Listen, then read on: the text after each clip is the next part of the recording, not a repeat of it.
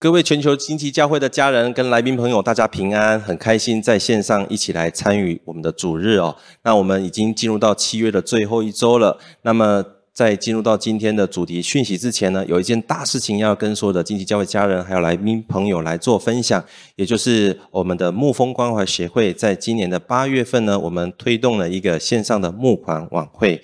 那牧风儿童呢，是我们教会在弱势家庭当中非常重要呃的一个社福的单位。我们来帮助许多弱势家庭里面的孩子。那每一年呢，帮助了将近五百位的孩子哦。那这些孩子各方面的条件是比较缺乏的。那透过牧风关怀协会，我们可以成为他们非常大的帮助。那么八月十四号，我们是用透过线上募款晚会的方式呢，可以让所有的家人，无论你在哪一个国家、哪个城市，或者是哪个时区，你都可以一起来。参与我们的牧风的公益活动，那透过这样的一个线上的晚会，你也可以更认识我们的牧风儿童。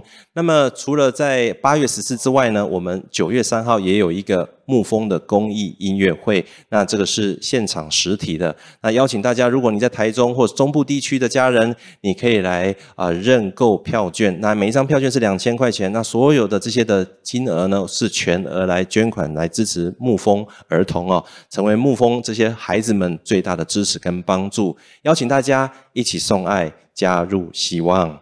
那我们进入到呃这一个月最后一周呢，我们首先呢要来念一下我们本周的主题经文，在铁萨罗尼迦前书第五章十六节到第十八节，我们一起来念这段经文，一起来，请要常常喜乐，不住地祷告，凡事谢恩，因为这是神在基督耶稣里向你们所定的旨意。我们一起来祷告。主耶稣，谢谢你赐给我们你宝贵的话语，让我们知道我们可以常常喜乐。然后，当我们不住祷告的时候，在祷告当中，我们经历你，然后我们为我们所有的事情来献上感恩，因为深知道这是神你定义我们在我们人生当中所要经历的生命的突破。荣耀颂赞归给你，祷告奉靠耶稣基督的名，阿门。我们过去一整个月，我们都在谈论祷告，祷告其实是我们每个基督徒日常生活当中。非常重要的一部分。那当我们来到主日，当我们去到小组，还有我们自己个人在 QT，还有我们在日常生活当中，其实我们都会祷告。所以其实不用多说啊，我们都知道祷告是非常重要。所以今天我们再一次提醒我们自己，好吗？我们跟我们自己说，祷告非常重要，祷告非常重要。而祷告它不是一个单向的一个陈述，不是只是一个单向对。神的一个交代，那不是只是跟他做单向的呼求，而是跟天父我们有对话。你可以想象吗？如果你家里面的青少年的孩子回到家里面啊，然后回到家里面只丢下一句话说：“爸妈，我回来了，今天晚上我想吃排骨饭，然后等一下我想吃芒果。”然后人就走进房间，把门给关起来。你正抬头要跟他打招呼的时候，已经不见踪影了。如果这个场景是……在你的家中来发生的时候，你心中会作何感想呢？你是父母的话，你会不会很担心呢？我们与我们的家人、与我们的至亲好友，我们在对话的时候，我们都渴望彼此有说话的时间，也有倾听的时间。那么，我们与天父通话的时候，是你说他听，还是他说你听，还是你们各自有说也有听呢？我们是不是一个彼此双向的？互动呢？当我们和我们的家人、和我们所爱，还有和我们的天赋之间，好像有一层透明的玻璃把我们给隔开，我们看得见，但是却听不着的时候，我们会不会很想要把这一面无形的玻璃跟无形的墙给击破呢？如果你搭过高铁跟游览车，你都会发现，在窗户的旁边都有一个车窗急迫器。它的目的就是，当你要逃逃脱的时候，你可以使用这个车窗急迫器来将这一面玻璃限制你逃脱的这一面玻璃给击破。而这个车窗急迫器是随便打吗？不是，它要找到那个突破点，从那个突破点一敲下去的时候，那整面玻璃就会碎裂，你就可以因此而脱困。在我们跟我们的与家人与天父之间的关系也是如此，我们必须找到一个突破点，然后从那个突破点来击破我们，以至于可以把我们之间的这个隔阂给打开。我们再次来读今天的主题经文，在帖撒罗尼迦前书五章十六节到十八节，一起来念，请要常常喜乐，不住的祷告，凡事谢恩，因为这是神在基督耶稣里向你们所定的旨意。这就是我们今天所要谈的主题。期待透过今天的这一个主题，突破性祷告的关键，我们找到那个突破点，让我们透过祷告，使我们的生命来经历前所未有的突破。而经文也告诉我们，这是神要定义我们所经历。当我们不断的突破，我们心中就有满足的喜乐。当我们知道这不是非我自己的手所能做的，我知道这是神的恩典的时候，我就凡事谢恩。当我不断的跟神对话，不断跟神的双向的互通的这样子的对谈的时候，我就在不住的祷告了。所以进入到今天的第一个主题，我想跟大家分享，今天第一个主题就是渴望的心是一切突破的起点。渴望的心是一切突破的起点。我们首先来读一下诗篇诗人所写的诗哦。诗人写说：“神啊，我的心切慕你，如鹿切慕溪水。我的心可想神，就是永生神。我几时得朝见神呢？”我深信，我们每一个人，我们生命的旅程当中，都有曾经一个极度强烈渴望的一个旅程。我们也许是我们人生的目标，也许是我们想要达成的一件事情，也许是我们想要实现的一个梦想，以至于你愿意付上一切的代价，为的目的就是要来达成这个目标，完成这件事情。也许对有些人来说是功成名就，也许对有些人来说是他的真命天子，他的真命天女，也许有些人是。地位，也许有些人是想要得着这个影响力，也许有些人是想要认识这位真神。但是不变的就是，当我们设定这个目标的时候，我们心中的强烈的渴望，以至于我们愿意付上许多的代价。而这个诗人，他的目标就是渴想认识这位神，他想要朝见这位神，如同那个鹿切慕溪水一样。我要说的是，我们心中的渴想，我们心中的渴望，神他都知道。而当我们真心渴望认识这位神的时候，神他必回应我们的呼求，必回应我们的祷告。我是高雄人，那我离开高雄之后，首先去工作的呃地方呢是新竹，接着呢再来到台中。离开高雄高雄的时候，其实是有挣扎，因为我可以选择在高雄工作，也可以再选择去到新竹。接着呢要离开新竹来到台中，又再次。面对这个挣扎，每一次的转换呢，其实我都有选择，我可以选择留下来，或者是选择前往一个新的地方。那么从新竹要到台中的时候，我可以选择跟着公司一起一起到台中，继续来啊、呃、开展这个新的厂房跟新的整个的发展，也可以继续选择留在新竹，因为那时候刚好有一个外商公司提供了一个这样一个机会。于是，在这样抉择当中，我来寻求教会的领袖的遮盖，跟领袖一起来祷告。当一祷告的时候，领袖就为我领受到神对我的回应。那时候他一说，就让我知道我心中有了个印证。他告诉我说，我内心当中有极深对神的渴望，想要渴望认识这位神。还有另外一个，他说出我心中渴望能够去探索未来的这样一个期待。因为我渴望可以带着全家一起去冒险，渴望可以全家一起不断的经历许多的突破，这样的一个祷告跟回应，让我知道我可以做一个选择，就是离开新竹来到台中。后来我还祷告说，恳求神，你每一年都让我有个难忘的冒险。后来我太太还跟我说，可不可以以后你做这个祷告的时候，只说你自己就好了哈，不要把全家都拖进去哈，你自己去冒险就好。这样子每一年这样子冒险哦，有时候还挺累的。那时候我们来到台中的时候，我根本不知道要去哪一间教会，而那时候还上网花了一些时间在找寻要去哪一间教会的时候，有智慧的太太就跟我说，去离家最近的教会。那时候就是来到了三六八时期的惊奇教会，一进来惊奇教会，第一个看到就是累包表。这个累包表是我逃避多年的累包表，但我再次看到那个累包表的时候，我知道这是我认识神一个全新的起点。回首过往这过去的十二年，真的是年年精彩，年年都在冒险。马太福音第七章七节告诉我们说：“那寻找了就寻见，那叩门的就怎样，就给他开门。上帝知道你我我们心中最深的渴望，神按着对我们最好的时间点来回应我们每一个人祷告，来为我们每一个人来开门。我们一起来读一下马可福音第二章一到三节，请。过了些日子，耶稣又进了加百农，人听见他在房子里。”就有许多人聚集，甚至连门前都没有空地。耶稣就对他们讲道：有人带着一个摊子来见耶稣，是用四个人抬来的。这四个朋友啊，非常辛苦的把这个摊子从他住的地方要把他抬去找耶稣。那个时候啊，没有什么富康巴士，也没有什么交通工具，只能用人工的方式抬。结果呢，来到现场的时候，他们遇到另外一个难题了。那个难题是什么？经文说，连门前都没有空地啊，全部都挤满了人。这个是很让他们错愕的。他们已经期待于已久，但是。他们好像是心中发现这个最大问题，就是好像选错地方了，应该选一个耶稣在广场的时候，不是吗？再者，好像那一天出门太慢了，应该是前一天晚上就赶快来排队，就像是现在人要买 iPhone 最新的手机的时候，要前一天晚上就去他们的店商店门口排队，隔天早上一开门的时候就可以取得这个就是先机这样子哈。还有再来来到现场的时候，又遇到一群不友善的。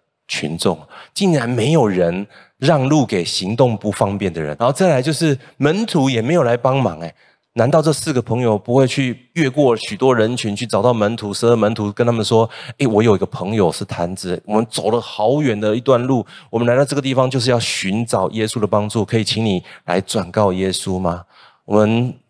不知道他到底有没有转告耶稣，但是我们可以知道一件事情：耶稣没有出来。他们也会想说啊，我们今天是不是忘了带大声公？我们也许可以在群众大声的呼喊，让耶稣听见我们的需要。圣经完全没有描写这些细节，但我们知道结局是什么。这四个朋友他们没有放弃，因为他们心中有一个非常强烈的渴望。那个强烈的渴望就是什么？他们渴望看见他们这个摊子的朋友可以遇见耶稣。因为只要遇见耶稣，一切都搞定了；只要遇见耶稣，一切都会好起来了。我不禁要问我们彼此：那当我们在面对我们人生的限制的时候，当我们面对人生的挑战的时候，我们对神的渴望到底有多强烈呢？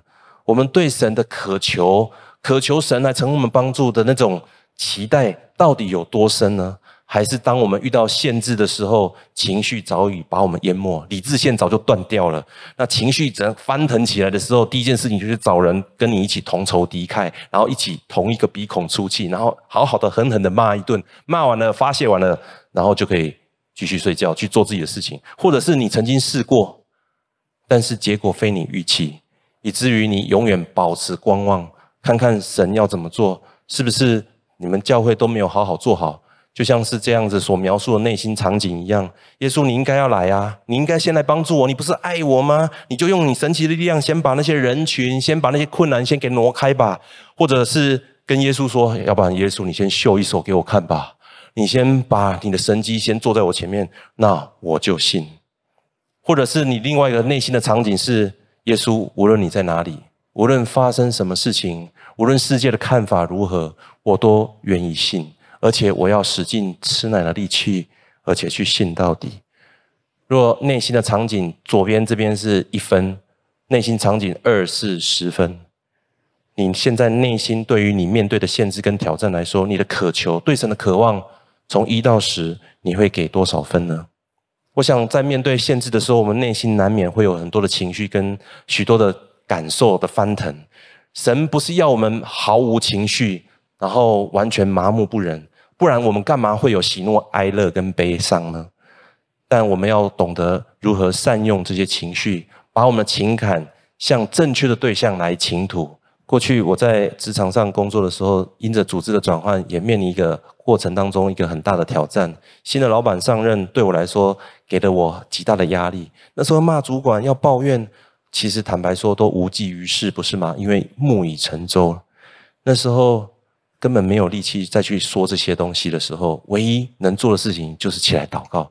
我记得有一次压力突然间涌现而上的时候，在自己的客厅里面开始一直不断的来回踱步，开始这样的方言祷告。那时候我也没有办法用言语来描述，跟我的妻子来描述我心中的感受，只能用方言来祷告。就这样子将近一个小时之后，突然间内心里面好像有个塞子被打开了，里面的压力都完全的释放出来了。这时候，我非常清楚地领受到一句话：顺服你的领袖。好像神的话语在那个时候就进入到我的生命当中，好像神在告诉我说：既然我用 yes 来回应你，那么你可否用 yes 来回应你的领袖呢？于是乎，接下来老板提出许多很多的挑战跟很多很怪的条件的时候，我都说 yes。甚至有一次，他跟我说：“把你调走到一个全新的部门，就你一个人，然后从你一个人重新开始，你开始招募成员，开始重新开始，你愿意吗？”我不加思索，马上说没问题。后来我才明白，其实再怎么样傻，也不会有人让自己的组织跟团队面临不必要的冲击跟挑战。也许。背后有许多的其他的动机跟其他的策略，这些东西我并不知道，我也不需要知道，我只需要知道一件事情：当我渴想神的时候，我可以找到那个打开担忧的锁链的那个关键突破点，因为神早就用 yes 来回应我们每个渴望的心，不是吗？我们一起来念哥林多后书第一章二十节：神的应许不论有多少，在基督都是是的。所以借着他也都是实在的，叫神因我们得荣耀。在英文当中，他提到 All the promises are yes，神早就用 yes 来回应我们每个渴望的心。所以先别管外面的风浪到底有多大，也不要管说你现在的机会只剩下多少百分比，也不要管心情如何，感觉如何，就是在这个挤压的过程当中，可否去找出我们心中对神极度渴望的那种。心呢？当我们找到这个对神极度渴望的强度的时候，我想神会回应我们每个人的呼求。我要给大家在生活当中，你可以来找寻整理的一个实用的小工具。第一个，你需要找出你内心最真实的渴望。你对于你人生的最终的目标是什么呢？你对于你最终的愿景的蓝图又是什么呢？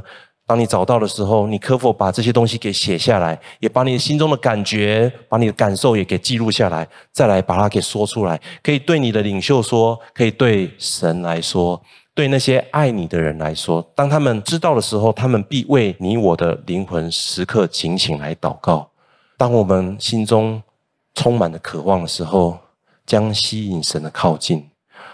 而渴望的心将使我们成为渴望的人，而渴望的人将看见神的大能。当我们的耳朵可以听见那震破香柏树，但是又非常微小的声音的时候，我们仿佛就找到那个突破点，新的局面、新的路就为我们而打开。我要给大家今天第二个主题，就是当我们找到这个突破点之后，我们需要有突破的力量，让我们持之以恒而继续往前，那就是我们恒切的祷告。在今天我们所读的主题经文当中，第十七节只有五个字，非常的精要，然后非常的明确。我们再一次来读这一节经文好吗？不住的祷告，跟我们自己说，我们要不住的祷告，是什么样的事物让你可以不住的、持续的，然后不停下来的去做呢？一定是跟你的需要、基本需要有相关，不是吗？如同我们三餐的饮食，然后我们的空气，这些基本的需要都是维持我们。持续可以继续向前，让我们不会停下来。再来就是，那是我们所渴望的，不是吗？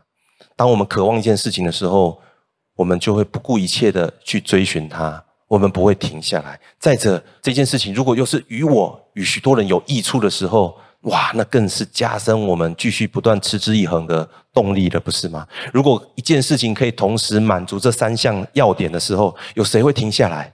有谁会不放弃，然后不断的持续的向前呢？再累也会持续下去，不是吗？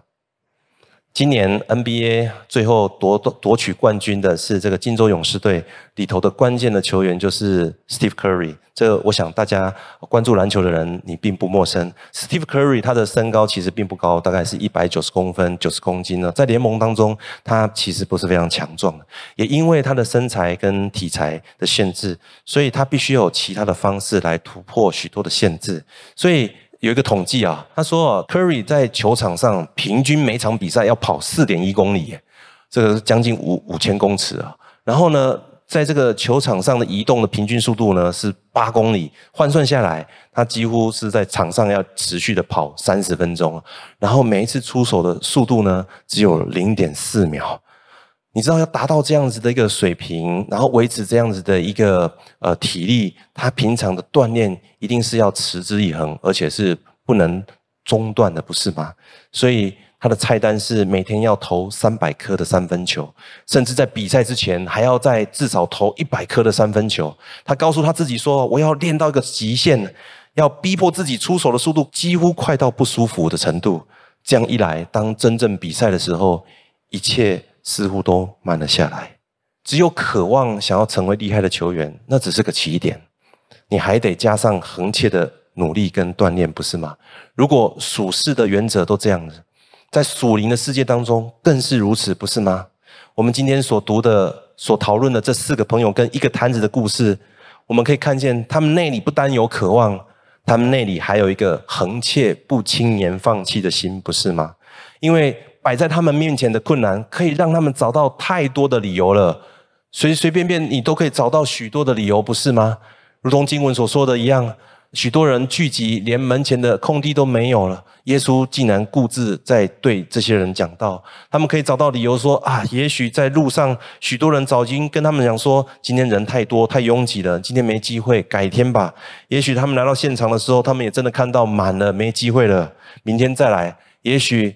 他们期待请大家要为他们让一条路，但是也没有达成。或者他们也可以等耶稣走出来啊，等耶稣讲完道之后，耶稣走出来的时候再一拥而上就好了，不是吗？或者是他们可以想办法找到一个突破点，那个突破点就是屋顶，不是吗？把屋顶给拆了，就可以从屋顶的上方进到房子里头去。如果你是这摊子的四个朋友，你会做哪个选择呢？圣经告诉我们，结局就是这四个人决定拆了别人家的房子。你知道，拆了别人家的房子，那肯定屋主会要他们赔的，不是吗？这一定肯定要赔定了。再来就是耶稣讲到的时候，难道天花板是砰一下子就就打开一个人的这么大小的洞吗？不是嘛？他们要开始挖，不是吗？当他在挖的时候，耶稣在里面讲到，会有粉尘从上面掉下来，土块从上面掉下来。这将持续一段时间，等到洞挖好的时候，耶稣会不会讲道都讲完要离开了？再来，人家在讲道，哎，就像是我们在现在在主堂，那现在在讲道的时候，那突然间天花板打开了，然后讲道主日被中断了，那维安同工马上就围过去把他们给抬走了。他们抬一个人来，维安同工把他们五个人全部一起抬出去，不是吗？这八点档的剧情都没有描述。但是也不难想象，不是吗？到底是什么原因让这四个人一直到最后，他们都不轻言放弃，甚至采用了非常激进的方式来突破这一切的限制？若没有指望，若没有忍耐，若没有恒切，若没有不住的想办法，他们知道他们的朋友没有办法遇见耶稣。我们一起来读一段经文，在罗马书第十二章第十二节，一起来，请在指望中要喜乐，在患难中要忍耐，祷告。要恒切，在这四个朋友他们的心中，他们有一个极强烈的渴望，以至于他们找到那个突破点，就是从他们屋顶可以来突破一切的限制。而在这个突破的过程当中，有许多人会有许多的杂音对他们说：“你们不要这样做啦，你们这样子很干扰。”有许多人会来拦阻他们，但是他们恒切不放弃。他们不受外在声音的影响，不受环境的影响而停止。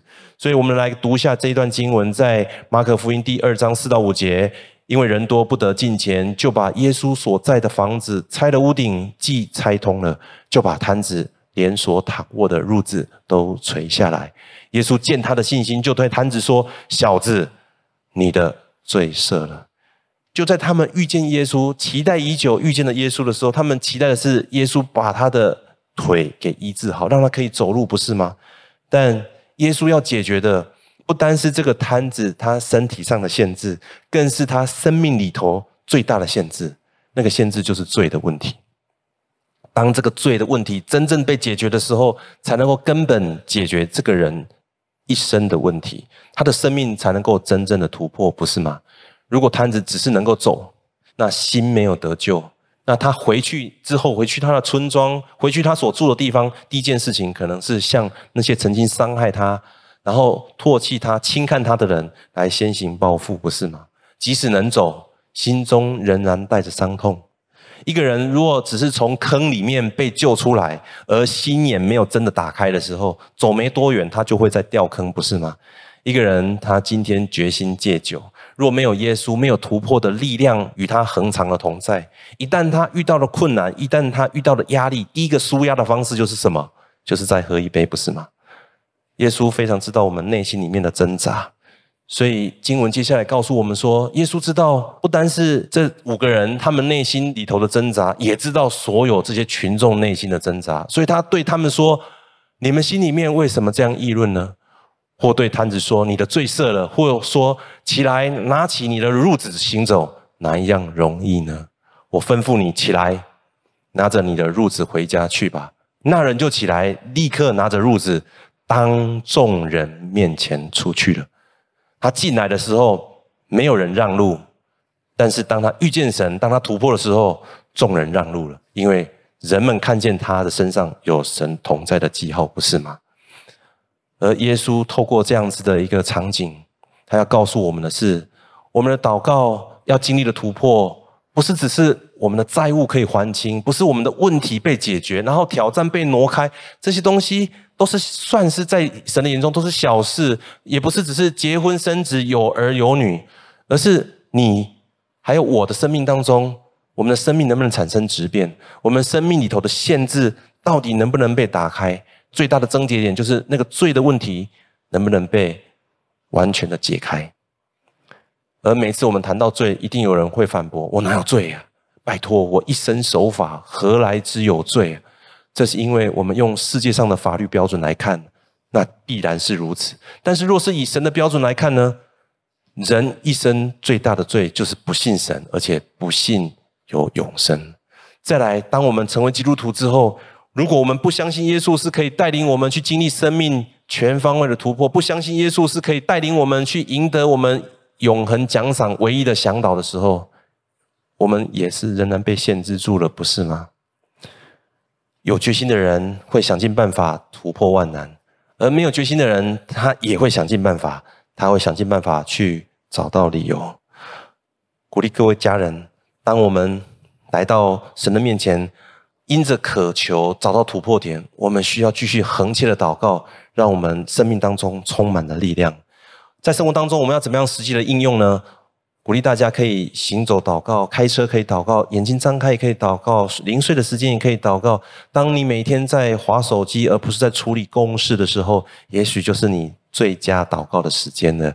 也鼓励大家可以稳定参加小组的会前祷告、主日会前的祷告、RPG。我们最近教会在推动 RPG 的祷告，你也可以在 RPG 祷告当中来恒切的祷告，参加教会许多的祷告会，深信透过恒切的祷告，我们就可以得着从神而来的力量。接着要给大家今天第三个主题，就是那么当我开始得到这个力量的时候，我要怎么样来掌握最终？最关键的那个突破呢？那么圣灵充满将是我们突破性祷告的关键。惊奇教会是对圣灵敞开的一间教会。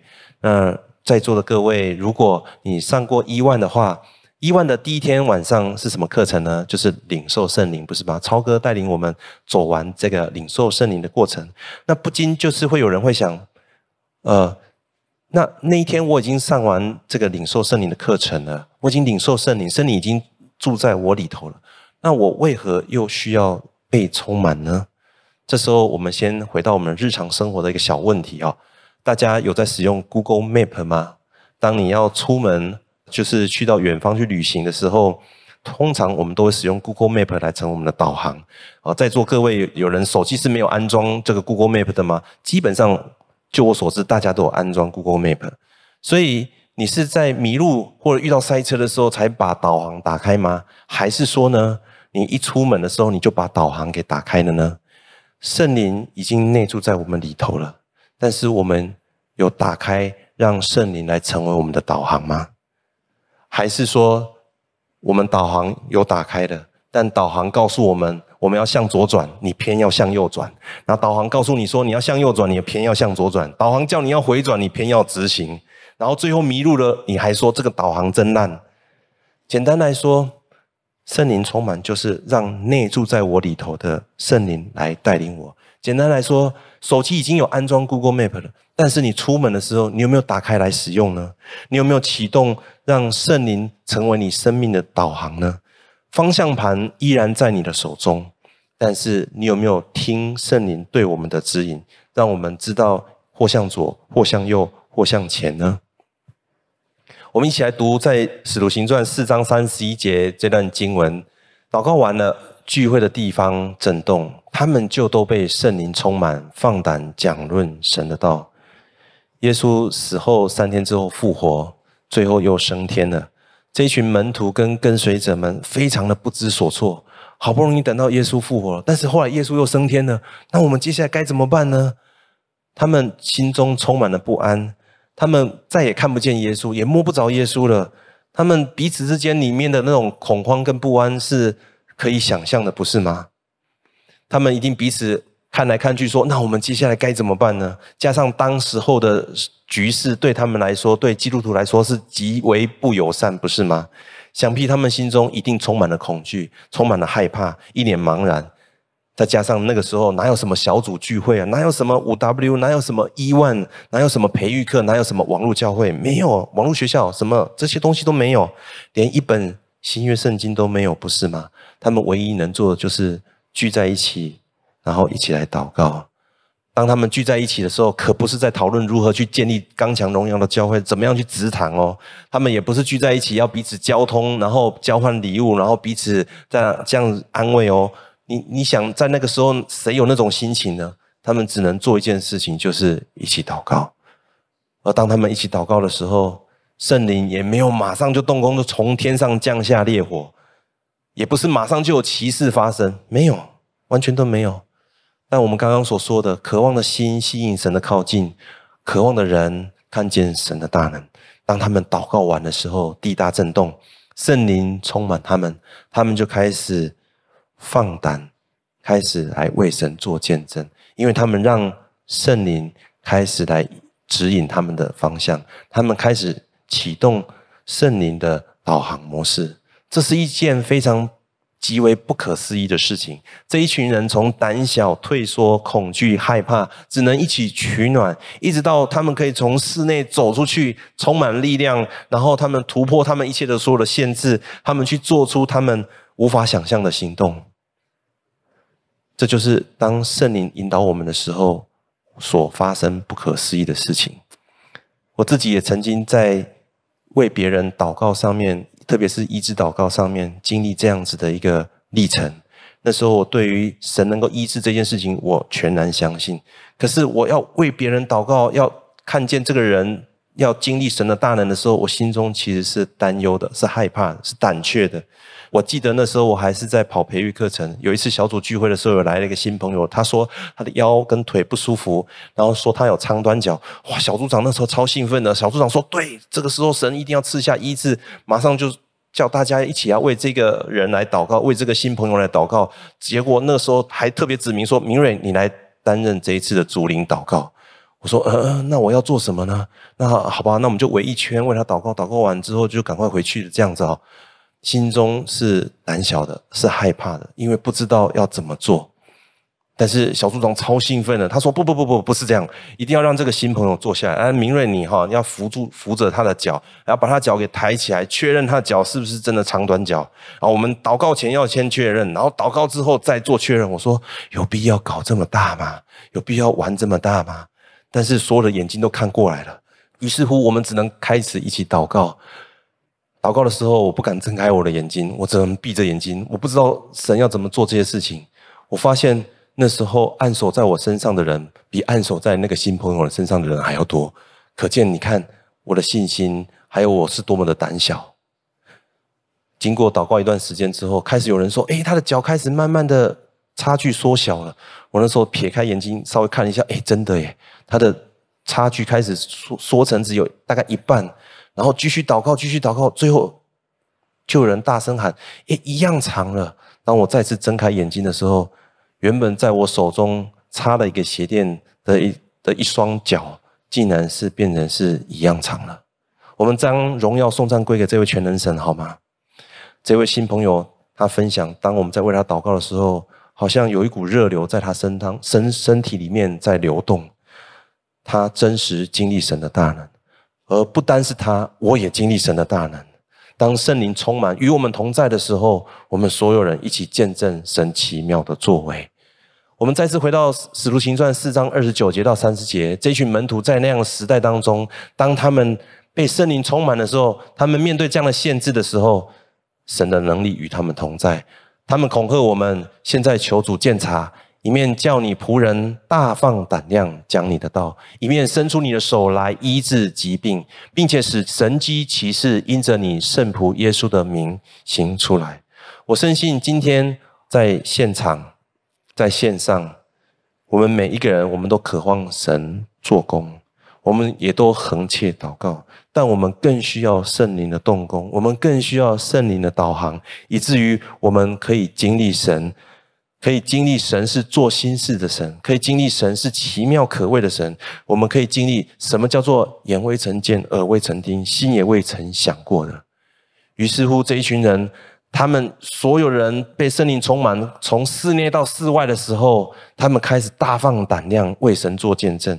于是领受他话的人就受了洗。那一天，门徒约添了三千人，都恒心遵守使徒的教训，彼此交接、擘饼、祈祷。你能想象吗？三千个新朋友，诶，我们今天台中这个会场只能容纳一千四百人。三千人涌进来，哎，连这个会场都坐不下。坦白说，如果三千人涌进来的时候，我们这个会场就干脆变成是新人茶会的会场，不是吗？你根本没有办法去想象。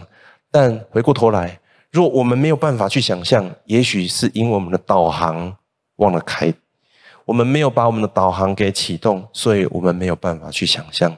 而当我们每一位耶稣的门徒，我们每一位基督徒，当我们如就如同那些门徒一样，我们把这个导航给打开的时候，那会有什么事情发生呢？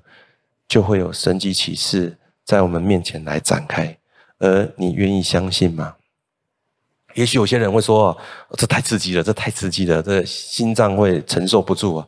耶稣啊，圣灵啊，那个可不可以用渐进式哈，温柔一点哈，不要这样子这么的激烈，这样会吓坏宝宝的。神知道我们何时准备好了没？神知道我们内心的状态，所以三千人涌入到这个会场的事情，目前还没发生。但是现在没有发生，不代表未来不会发生，而是。我们知道一件事情，我们要开始起来预备我们自己，我们要开始起来操练，开始来锻炼我们的属灵肌肉。请问，在座所有的家人们，你是期待以自由人的身份去到一个属灵的健身房来锻炼你的属灵肌肉呢，还是要如同以色列人在埃及地为奴，被逼着要去锻炼他们的身体，锻炼他们的属灵肌肉，开始向神呼求呢？如果是我。我宁愿选择以自由人的身份开始，现在来锻炼我的属灵肌肉。因为身为基督徒的我们，我们要开始起来操练突破性的祷告，从理性上的知道到情感的认同，一直到我们全人全心从灵里全然的相信，那么我们的祷告就必经历那极大的突破。我要给大家在生活当中几个应用的方式。第一个呢，我鼓励大家。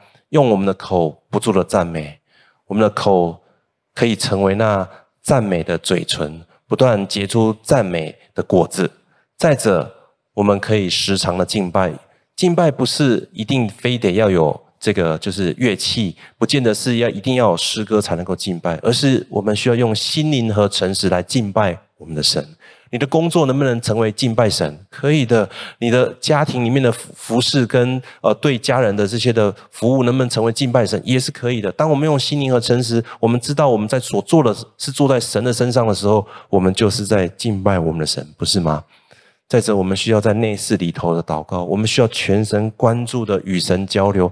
那一群门徒，他们也是在室内全神关注的与神交流，不是吗？圣灵必然透过各样的方式来引导我们，导航我们的方向。在这个过程当中，唯一的限制就是我们不愿意听。求主帮助我们，让我们懂得如何习惯让圣灵成为我们的导航，来指引我们的人生。借着突破性的祷告。让我们放胆成为神要我们成为的样式。我们再次来读本周的主题经文：要常常喜乐，不住的祷告，凡事谢恩，因为这是神在基督耶稣里向我们所定的旨意。不断经历突破是神对我们所定的旨意。当我们真的是在祷告当中去经历这些突破的时候，我们知道这些突破不是靠我们的势力跟才能。我们知道这是从神而来的恩典，所以我们就凡事谢恩。我们知道当我们不断的突破、经历生命的成长的时候，心中有一种满足跟一种喜乐，那是无可言喻的。而在这过程当中，我们不断的与神对话，这就成为我们不住的祷告。当我们去经历这些东西，去感受、去活出来，然后喜乐就不断的充满我们，我们就凡事谢恩，然后我们持续不断的祷告。我们今天所谈的这个四个朋友和一个瘫子的故事，他们的结局是不可思议的。而一群门徒，他们聚集在一起，不知所措的时候，他们的祷告的结局也是不可思议的。而你我，我们突破性的祷告，也必然是不可思议的。让我们一起来祷告。我觉得在今天的讯息，还有今天我们所查考的经文当中，我觉得神要对我们当中有一些人来说，在我们当中有一些人，你心中有一个极深的渴望，你渴望要经历一个突破，因为有些东西限制住了你。我深信，今天你听到神的话语、神的经文，并非偶然。神要帮助你、引导你去找到那个起点，然后去找到那个突破点。当你找到那个突破点的时候，那个限制就会从你的眼前来被挪开。接着，好像在我们当中还有一群人，你已经开始在操练恒切的祷告。我觉得神要帮助你，将这样的一个祷告、恒切的祷告，变成是你的生活的形态。这不是一个仪式，也不是一个好像是固定的 SOP，而是一个很自然而然的一个及时的对话。你是可以跟这位天父有一个及时的通话，是毫无限制的、毫无拦阻的，而且是在瞬息之间可以来发生、来启动的。这将成为你日常生活的一部分。再者，好像当我们当中有些人，你在你已经开启那个导航了，可是你在跟那个导航的互动过程当中，你还不知道你是不是要怎么样来全然的相信。我觉得今天神透过他的话语要来鼓励你，你就是全然的相信就是了。导航叫你向左，你就向左；导航向你叫你向右，你就向右；叫你回转，你就回转，你就凭你的信心来回转。你全然的相信他，方向盘依然在你的手中，但是你就。你就请听圣灵对你的指引，你就请听导航对你的指引，相信你就会看见那个突破来到你的面前。同样，也要为我们今天在我们当中，你是第一次来到我们的教会，你是第一次来收看我们的呃这个讯息的，或者是你很久没有来到教会，偶然的机会你来到我们的当中，我也要为你们来祷告。我也邀请你是第一次来到我们当中，或者是你很久没有来到教会的人，你跟我一起来做这样的一个祷告。我们一起来祷告好吗？亲爱的主耶稣，我要打开我的心，邀请你进到我的生命里。我要承认你是真神，我也要承认过去得罪你的事。从今以后，我选择在一切所行的事上认定你。求你指引我的人生，祷告奉靠耶稣基督的名，我们一起说阿门，阿门。我要恭喜你，刚刚如果你跟我做了这样一个祷告，或者是你刚刚按手在你自己的心上为你自己的祷告，我相信今天的祷告将是一个突破性的一个起点，鼓励你继续恒切的祷告，跟随圣灵的导航，将会有许多奇妙的事情在你面前来展开。最后，我要为所有的。来宾朋友，还有家人们来祷告。我们再次闭上眼睛好吗？我们一起来祷告，来领受神给我们的祝福。亲爱的天父，我们深信透过今天的讯息跟今天的聚集，主你将我们的眼目对焦在你身上，你再次帮助我们找到我们内里面极深的渴望，渴望认识你的心，跟渴求能够靠近你的心。再次，你也帮助我们。找到如何恒切的来祷告，以至于那成为我们生命当中的力量，更是我们开始敏锐圣灵的指引，敏锐圣灵的导航，以至于我们可以走在神你为我们预备的道路上面。我要奉主耶稣基督名来祝福我们每一家人，愿我主耶稣基督的恩惠、天父上帝的慈爱以及圣灵的感动与交通，常与我们众弟兄姐妹同在，直到永永远远。祷告奉靠耶稣基督的名，阿门。